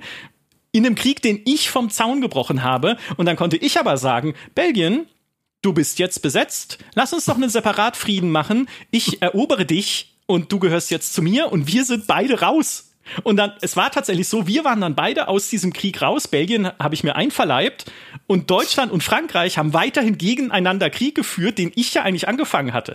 Ist sicherlich nicht so gewollt. also, ich glaube, das war ja. einfach noch ein Fehler in der Spielmechanik. Aber ja, war halt blöd. Ja, ich weiß gar nicht, ob das noch geändert wird, weil das bedürfte ja ein ganz anderes Friedenssystem. Man müsste dann am Ende so eine große Friedensverhandlungsrunde, ja, eigentlich, ja. so ein bisschen ja. wie bei Hearts of Iron haben. Genau. Ähm, es klingt komisch, was du erzählst, ja, aber ich fürchte, die Mechanik, ich weiß nicht, ob die die ändern werden. Pass auf, ich habe noch, ich hab noch schlimmeren. Ähm, als Preußen danach gegriffen hat, Deutschland zu vereinigen, gab es noch zwei unabhängige klassisch in Anführungszeichen deutsche Nationen. Ne? Du kannst ja damit nicht einfach die Weltkarte vereinigen, sondern halt nur bestimmte äh, Orte und Kulturen. Und das war Main-Baden und Hannover. Was Preußen aber jetzt in dem Fall gemacht hat, ist, sie haben Hannover primär den Krieg erklärt für die Vereinigung Deutschlands, mich aber dadurch mit reingezogen, weil ja natürlich das auch mich betrifft, ne? weil die wollen ja ganz Deutschland vereinigen, damit würde auch mein Baden unabhängig werden. Deswegen war ich halt automatisch verbündet mit Hannover in diesem Krieg. Aber dann kommt die Absurdität, ich konnte dann meine Verbündeten nicht rufen, weil Hannover war ja die primäre Kriegspartei. Und Hannover war mit niemandem verbündet. Und dann standen wir halt da. Ich war mit Russland verbündet oder beziehungsweise halt zumindest befreundet. Also die hätten auch tatsächlich ihren schönen grünen Daumen hoch gehabt im Diplomatic Play, dass sie mir hätten helfen wollen. Aber ich konnte sie nicht bitten, weil Hannover sie hätte bitten müssen und Hannover mag keiner. Und so kam es dazu, dass wir diesen Krieg verloren haben, weil ich halt dann niemanden äh, zu Hilfe rufen ja, konnte. Also so komische Sachen. Das sind diese klassischen Diplomatieprobleme bei den Paradox-Systemen. Das Problem ist, wenn du das anders machst, hast du so eine Kaskadenkriege. Ja, auch, ja. Weil dann äh, führt der eine den anderen rein und am Ende kannst du am Anfang des Krieges überhaupt nicht abschätzen, wer da noch reinkommt. Auch schwierig. Ja, ja. Aber man sieht, glaube ich, äh, dass, ich glaube, das sind so typische Paradox-Probleme, die dieses Spiel auch haben wird. Ja, das Gerade in dem Fall ist es ja auch eine Sondermechanik mit diesem Deutschland vereinigen. Stimmt, ja. Das hast du in anderen Gebieten ja gar nicht. Ähm, also ich, ich glaube auch, das sind so Sachen, die kommen dann nach und nach, dass sie noch ein bisschen austariert werden und so. Mhm.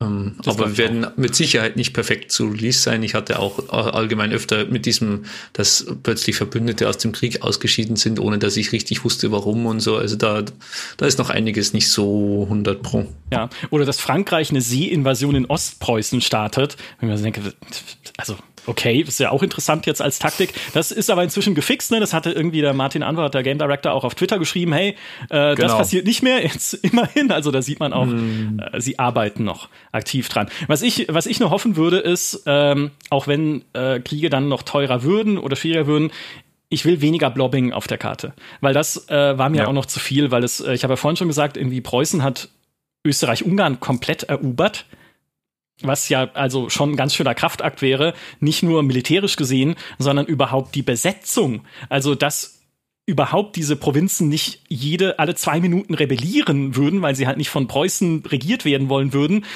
Nee, es hat ein stabiles Gebilde ergeben, das sich dann halt immer noch weiter ausgebreitet hat bis nach Griechenland. Ja. Das war das eine. Oder Frankreich zum Beispiel hat in meiner Partie auch Großbritannien erobert. Ja, ist bei mir auch passiert. Das ist ein Problem, ja.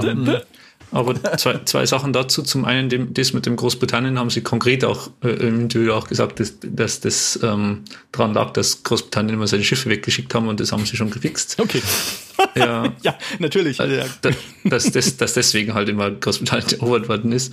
Aber das andere, glaube ich, ist halt eher ein Zugeständnis an, äh, an die Leute, die halt erobern wollen. Ich glaube, dass sie selber gerne wahrscheinlich schon Blobbing noch zurückfahren wollen würden, aber ja. sie wollen auch gleichzeitig, haben sie auch gesagt, die KI nutzt eben die gleichen Tools sozusagen wie der menschliche Spieler.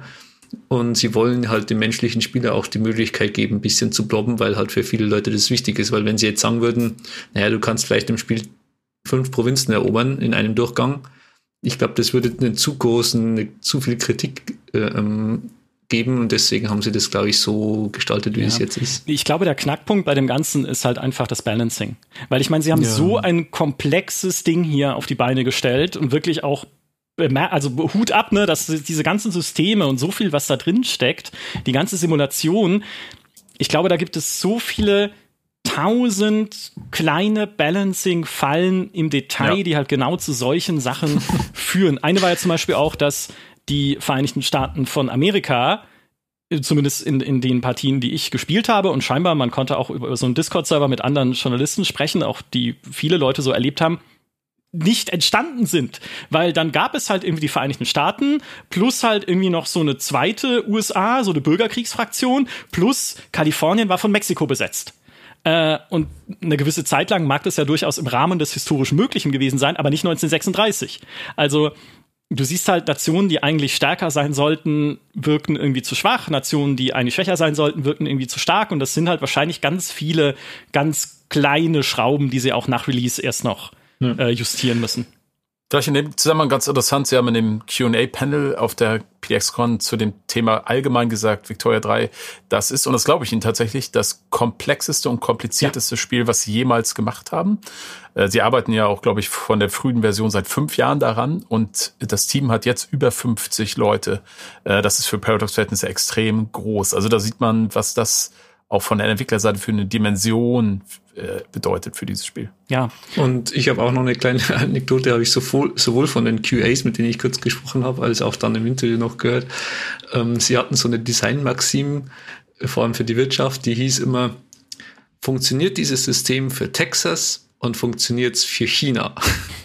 und der, vor allem der QA-Typ, der meinte halt, also China war immer am interessantesten, aber äh, also den, das Kopfzerbrechen, das er damit bekommen hat, das ist halt nicht normal gewesen so ungefähr, weil, weil in China sozusagen alles, was in, der Balance ein bisschen aus der Reihe tanzt, da komplett das Spiel zerlegt. Also du hast irgendwo einen, äh, haben sie dann gemeint als Beispiel, du hast irgendwo so einen ähm, Pop-Growth äh, ähm, Boni, also was weiß ich, deine Bevölkerung wächst um fünf Prozent mehr.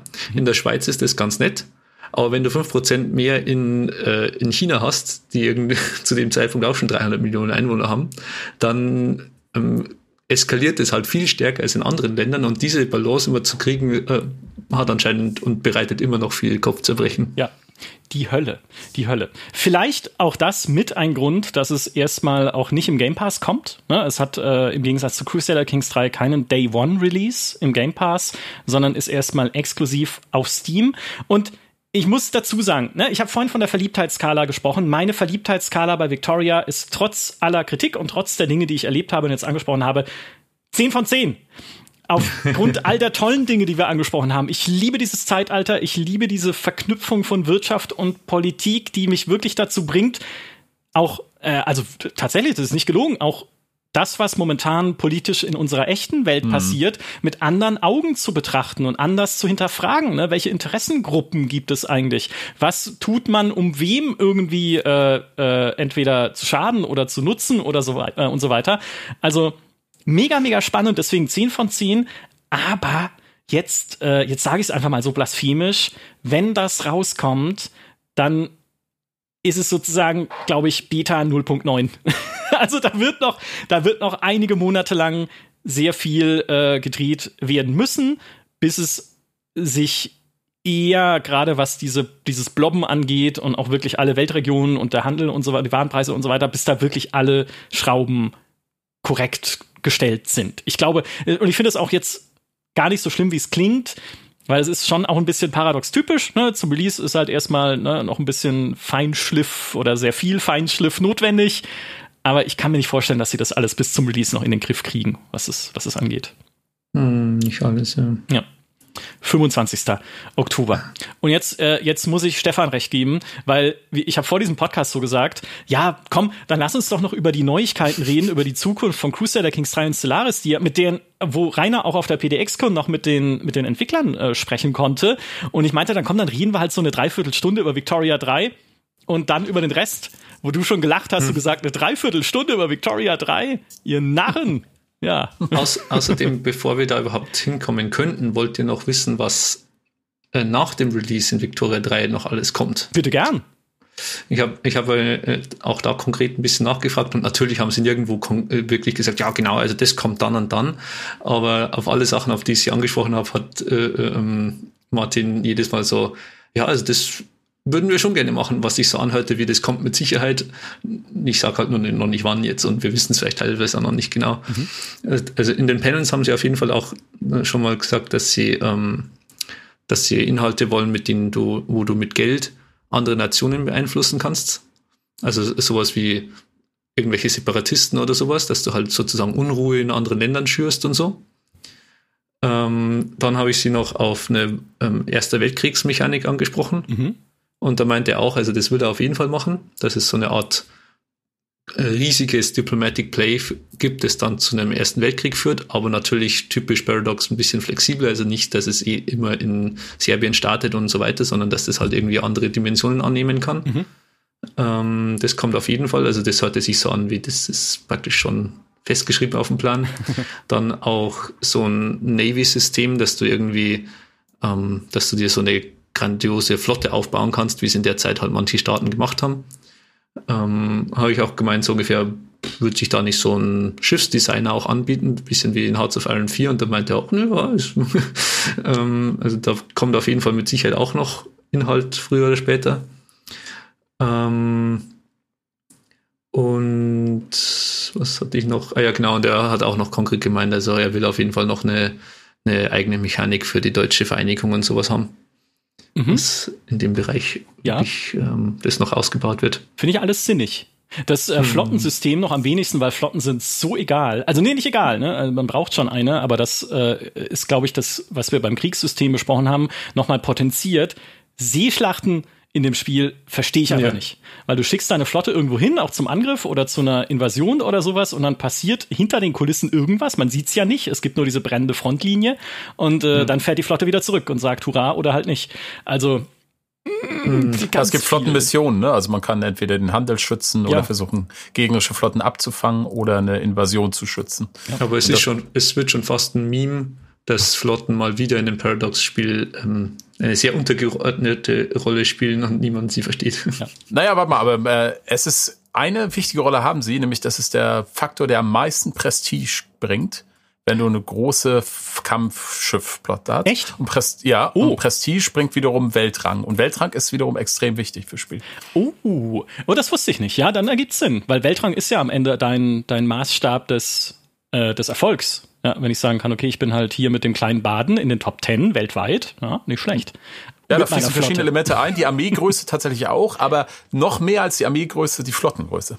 Das ist interessant. Das ist cool. Das wusste ich nicht. Das, das versöhnt mich wieder ein bisschen mit dem, mit dem Flottensystem. Sie, Sie, Sie meinten auch zusätzlich noch, also es wird vermutlich auch, wie zu erwarten ist, noch Inhalte zum Krieg dann geben, dass es zumindest noch ein bisschen ausgefeilter wird mit diesen ganzen Taktiken und so weiter, dass man noch ein bisschen mehr Einfluss hat auf den Krieg.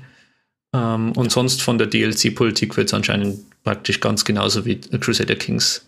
Also ein paar größere immer mal wieder und dann auch diese Immersion Packs, die halt bestimmte Gebiete, ähm, ent also entweder bestimmte geografische Gebiete ähm, verbessern oder auch bestimmte ähm, Systeme. Also mhm. zum Beispiel meinte so, das Socialist Revolution Immersion Pack oder sowas, sowas in die Richtung. So Interessensgruppen, ne? So ja, genau, zum Beispiel in die Richtung. Ja. Ausbauen, ja. Ah, okay. Das Kapitalistenpack. Also Ja, äh, genau. nicht, nicht Pack von, sondern Paket. Äh, oh Gott. Schnell weiter.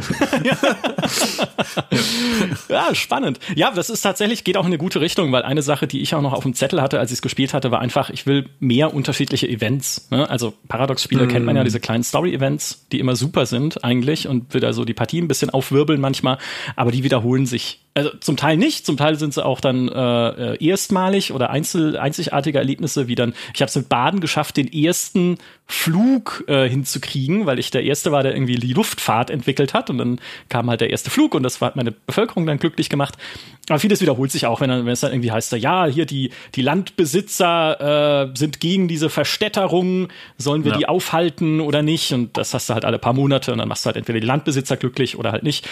Naja, okay. Aber hey, gut, wenn sie das noch vertiefen. Äh, wir werden sehen, was dann noch alles kommt nach dem Release am 25. Oktober. So, Rainer, du hast jetzt eine Minute, um, nein, Quatsch, ähm, fa- fasse zusammen, was die anderen Spiele angeht. Weil grundsätzlich, ne, ich habe am Anfang schon gesagt, Victoria 3 hat, also ist halt ein super Spiel für uns drei, aber hat schon auch eine spitzere Zielgruppe, glaube ich, als es die anderen Paradox-Spiele haben. Schon allein wegen diesem Fokus auf Wirtschaft und Politik, der, ihm, der dem Spiel sehr gut tut. Also es ist sehr gut, dass sie auch sowas haben und umsetzen können.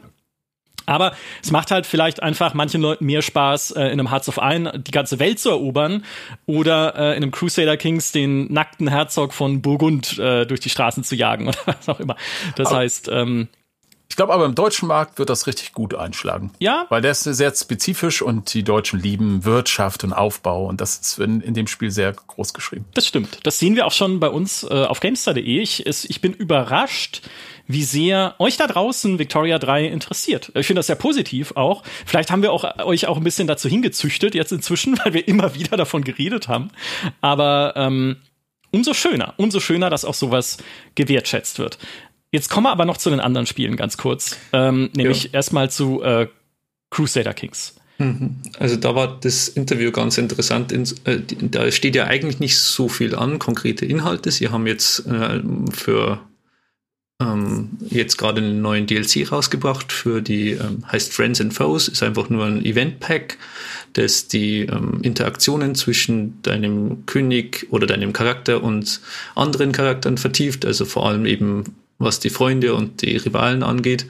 Da gibt es jetzt einfach mehr ähm, auch langfristige Zusammenspiele. Da hatten sie ein Beispiel, das ganz nett war, nämlich ähm, es, wenn du einen Freund hast, dann kann der bemerken, dass du an deinem Geburtstag einsam bist. Oh, Oh. Ja. Und dann, dann und lädt er dich auf erklären. Ach so, ja. Nicht diese Art von ja. Dann einsam. schickt er dir Soldaten vorbei, damit sie dir Gesellschaft leisten. genau. Der, der lädt dich dann auf, auf ein Fest ein und gibt dir ein Geschenk. Schön. Und dann kommt jetzt dazu, kann es dann dazu kommen, dass du dich 30 Jahre später an dieses Event erinnerst und dann ähm, fragt das Spiel ab, lebt der Freund noch? Seid ihr noch Freunde? Hast du das Geschenk noch oder wurde es dir gestohlen?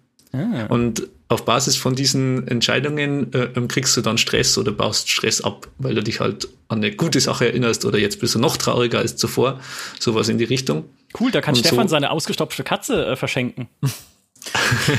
Wichtig in dem Zusammenhang, wenn ich das einflechten darf, das setzt nämlich ein Erinnerungssystem voraus, das mit dem Patch reinkommt. Das heißt, man kann jetzt bei jedem Charakter gucken, äh, was ist eigentlich passiert in seinem Leben und darauf können wiederum Events zurückgreifen, was ziemlich cool ist. Ja. Genau, also da haben sie schon jetzt praktisch wieder ein neues System eingeflochten, das ihnen für die Zukunft auch mehr, an, mehr andere Arten von Events und so erlaubt. Ähm, genau, das ist jetzt, das ist alles zu diesem DLC. Aber er meinte dann auch, der Game Director von äh, Crusader Kings ähm, hat sich im Vergleich zu allen anderen recht ähm, optimistisch geäußert, dass die Zukunft für ähm, Crusader Kings recht groß wird. Und er meinte, er hat wirklich sehr viel vor und dass diese Sachen, die sie jetzt da planen, die werden richtig groß und dass sie auch praktisch neue, den, also er meinte, dass sie ihrem eigenen Team aktuell ähm, neue Werkzeuge in die Hand geben, damit die in der Zukunft wieder nochmal ganz andere Arten von Inhalten schaffen können. Also hat sich da recht äh, mit breiter Brust gezeigt, sage ich mal.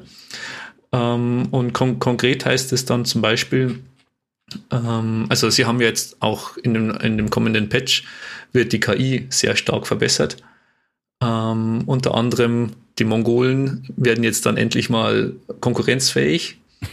Also, dass die auch tatsächlich Europa erreichen können und äh, dahingehend, also auch allgemein, was diese Mitte- und Endgame-Krisen, wie sie auch in Stellaris sind, das soll auf jeden Fall deutlich ausgebaut werden. Er meinte, ähm, also eine, eine Black Death, also eine Pestmechanik kommt auf jeden Fall wieder, weil die halt auch einschneidend war für das Mittelalter. Also das, das ist praktisch gesichert. Ähm, sie machen dann ähm, weiterhin auch wieder diese, sowas wie jetzt bei Fate of Iberia. Praktisch, sie wollen die verschiedenen Gebiete abklappern, mehr oder weniger, und ihnen einzigartige Mechaniken geben, damit sie dann interessant werden für die Spieler zu spielen auch. Mhm. Ähm, zum Beispiel Indien hat er auch als Beispiel genannt. Ähm, und was ich besonders interessant fand, er hat sich die, äh, ähm, moniert darüber, dass sich, dass sich die Spieler in Crusader Kings oft selber im Weg stehen, insofern, dass sie nicht erlauben, dass, dass sie Rückschläge erleiden und dann lieber laden. Ähm, aber das eigentlich Teil des Spaßes auch wäre. Aber er sieht halt, dass die Leute so nicht spielen in der Regel. Und deswegen wäre, ist jetzt ein Plan für die Zukunft, äh, Mechaniken, neue Spielmechaniken einzubauen für den Fall, dass du Sachen verloren hast. Also, dass du dann über neue Arten von Schemes oder sowas, dass du dich zurück an die Macht äh, äh, arbeiten kannst.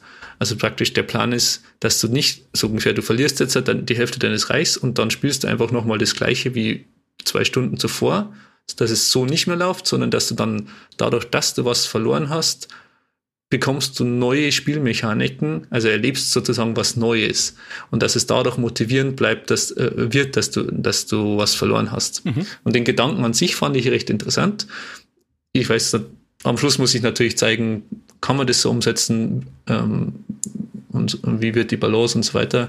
Aber zumindest ist, also sie haben auf jeden Fall viele gute Pläne. Ja, äh, das mit der KI finde ich am äh, jetzt auch kurzfristig gesehen am spannendsten, weil ja. das Gegner in Crusader Kings mit der fortlaufenden Dauer einer Partie immer egaler werden, weil sie ohnehin ja. nicht mithalten können mit dir, ist, äh, finde ich, ein Punkt, den sie eigentlich schon viel früher hätten angehen sollen. Klar, das ist jetzt nicht der Hauptfokus von Crusader Kings, da geht es halt eher um die Charaktergeschichten, äh, die so draus entstehen.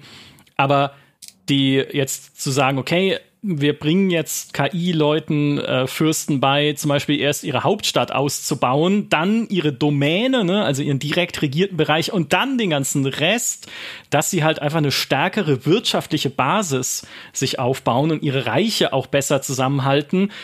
Das ist super, ja. weil das einfach eine, eine also sie, sie bringen auch noch Innenpolitik-Sachen mit rein. Also bestimmte Systeme hat die KI bis jetzt nicht genutzt, was sie jetzt tun wird. Und sie wollen dadurch eben, dass die KI deutlich im eigenen Reich stabiler wird oder es auch schafft, ein, wenn sich irgendwo ein Reich zerlegt hat, dass dann einzelne Herrscher innerhalb dieser Einflusssphäre wieder ein neues Großreich erschaffen können. Mhm. Und also zumindest die ganzen, sie haben das recht in den Death Diaries recht ausführlich auch erklärt und es klingt für mich wirklich sinnvoll, dass sie zum Beispiel die KI versucht jetzt auch aktiv ähm, umliegende kleine Herrscher zu vassalisieren, diplomatisch und so, oder achtet eben stärker innenpolitisch darauf, dass es keine Separatistengruppen gibt und so. Mhm. Also man muss jetzt natürlich absehen, wie viel davon äh, abwarten, wie viel davon ist jetzt nur Versprechung und wie viel funktioniert wirklich. Aber ich, also es klingt für mich sehr klug, was sie gemacht haben und ich kann mir echt vorstellen, dass alleine schon einfach nur, dass die KI mehr Geld zur Verfügung hat, schon einiges bringen wird. Ja. ja. Also da ist auf jeden Fall, ich glaube, dass Crusader Kings gerade auf einem ganz guten Weg ist. Ja.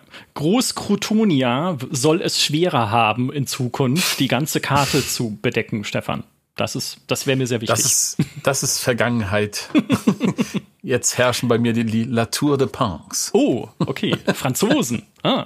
Ja, ja, Provenzalen, die aber jetzt in Iberien sind. Okay. Aber gut, das ist eine andere Geschichte. Okay, ah, ja, aber auch immer wieder spannend. Äh, von Iberien in den Weltraum zu Stellaris, äh, wo ich ja äh, grundsätzlich latent interessiert bin, einfach so, weil, weil ich ich finde das Spiel halt ganz interessant.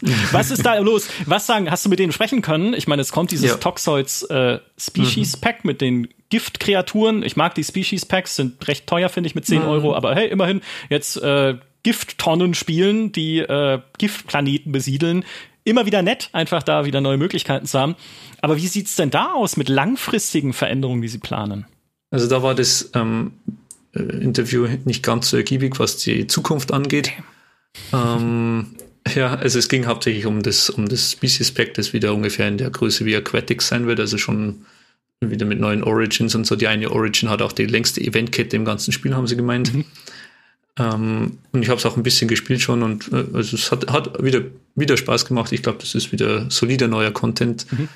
Ähm, und sonst, sie hatten, also ein Ding, was gerade im Fokus steht, ist den, die Kriegsmechanik zu äh, re, rebalancen. Was? Echt? Endlich? Jetzt? Also sie, Endlich?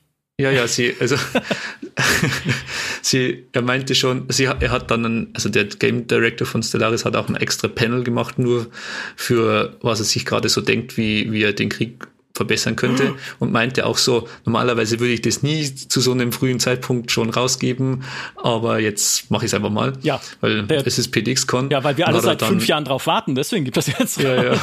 Und also kurz gesagt, es läuft sich drauf raus jetzt, es ist jetzt ja vielleicht für den Casual-Spieler gar nicht mal so relevant, aber ähm, äh, es bezieht sich alles darauf, dass Schiffe jetzt dass die Schiff, äh, einzelnen Schiffstypen und so ähm, alle eine bessere Rolle kriegen, so dass du nicht einfach nur ein, also sie wollen, ähm, dass du gemischte Flotten hast. Mhm.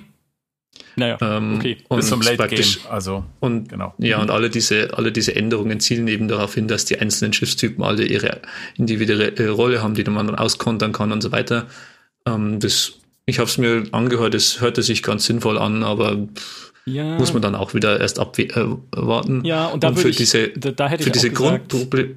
Also ja. Nur kurz, weil äh, um da einzuhaken, da hätte ich auch gesagt, das ist für mich, also ja, okay, cool, dass sie es machen, aber das ist ja nicht mm. der Kern des Problems. Der Kern des genau, Problems ist ja eher, ne, ich blobbe die größte Flotte zusammen und äh, roll euch von der Karte.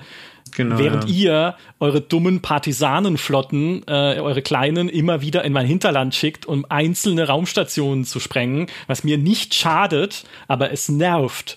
So, also so viele Dinge, die da Aber halt das haben sie, glaube ich, ich weiß nicht, mit dem letzten Patch haben sie das, diese KI-Verhalten der Flotten, also es mhm. gibt jetzt nicht mehr so viele geworden, ja. geworden, äh, ja, Mini-Einzelflotten. Mhm. Äh, jetzt geht's halt darum, dass du, also es gibt halt so eine Meta, dass du am Ende baut kaum jemand noch Korvetten oder sowas oder kleine, kleine Schiffstypen und sie wollen halt, sie, also sie verändern komplett das Meta.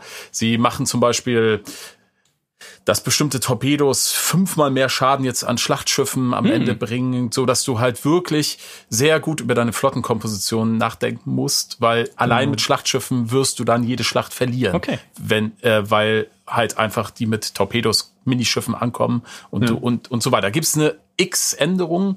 Also klar ist vielleicht für den Casual Spieler nichts, aber für die, die jetzt das Spiel schon auswendig kennen und wissen, die und die, pipapo, da wird sich alles ändern. Sie, ja, und sie meinten, sie meinten aber auch zu, dem, zu dieser Grundproblematik mit dem Blobben und so, also mit diesen großen Stacks an riesigen Flotten, dass sie das halt nicht, also dass das schwierig ist zu ändern, weil du gleichzeitig auch nicht irgendwie ähm, zehn verschiedene Flotten managen willst. Also du sozusagen, du musst auf eine gewisse Weise stacken. Ähm, also da hört es sich nicht an, als würde da jetzt demnächst irgendwie die große Lösung kommen, wie diese grundsätzliche der Kampf ist einfach ein bisschen langweilig gegen die KI. Da glaube ich, darf man jetzt aktuell nicht zu viel erwarten. Okay. Gab es noch äh, irgendwie andere das, Dinge zu hören? Das, das einzige andere, was ich noch, äh, also was, was wir noch ein bisschen besprochen haben, war mit der ähm, Performance.